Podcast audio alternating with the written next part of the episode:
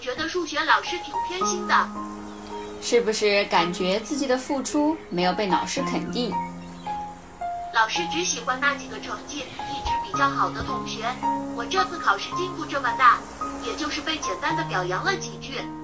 听起来还真丧气呢，是不是学习的热情一下子少了一大截？切，我又不是为老师学习的。你觉得进步越大，付出的努力就会越多吗？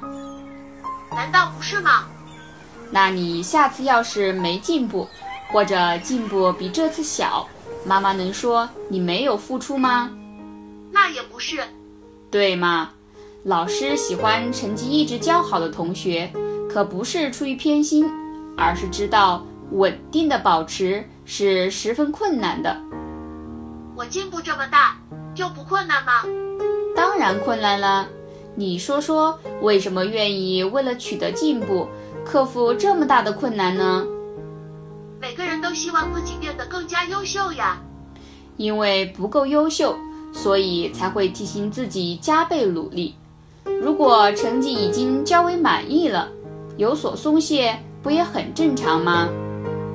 呃，我应该不会松懈的吧？人与人的差距，从来都不是通过取得进步而缩小的。